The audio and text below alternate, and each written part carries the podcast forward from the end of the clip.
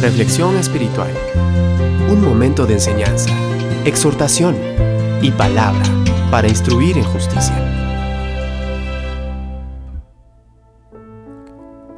El precioso Salmo 119 en el verso 105 nos dice, Lámpara es a mis pies tu palabra y lumbrera a mi camino.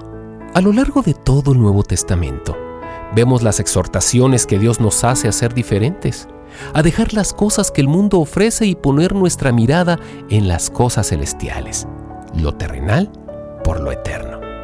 Aunque por naturaleza somos pecadores, tenemos un llamado a vivir en santidad y crecer en el conocimiento del Dios en quien hemos depositado nuestra confianza. La clave para el crecimiento espiritual es una educación cristiana profunda, la cual requiere un nivel serio de sacrificio. Este es el llamado a la excelencia que hemos recibido como hijos de Dios. No debemos contentarnos como el resto del mundo con un entendimiento superficial de Dios.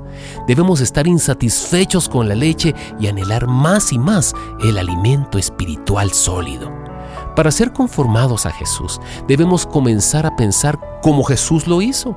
Necesitamos la mente de Cristo. Tenemos que valorar las cosas que Él valora y despreciar las que Él desprecia. Tenemos que tener las mismas prioridades que Él tiene. Tenemos que considerar cruciales las cosas que Él considera cruciales. Esto no puede suceder sin el dominio de su palabra. Como ciudadanos del reino, como hijos de Dios, somos llamados a una rigurosa búsqueda del reino de Dios.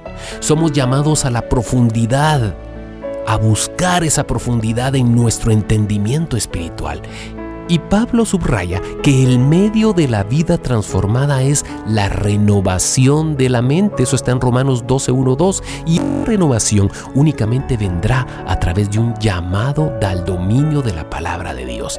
Necesitamos ser gente cuyas vidas han cambiado porque nuestras mentes han cambiado a través del impacto que ha causado la palabra de Dios en nosotros. Escudriñemos, meditemos, honremos su palabra y pongámosla por obra en nuestras vidas y nuestras vidas serán diferentes.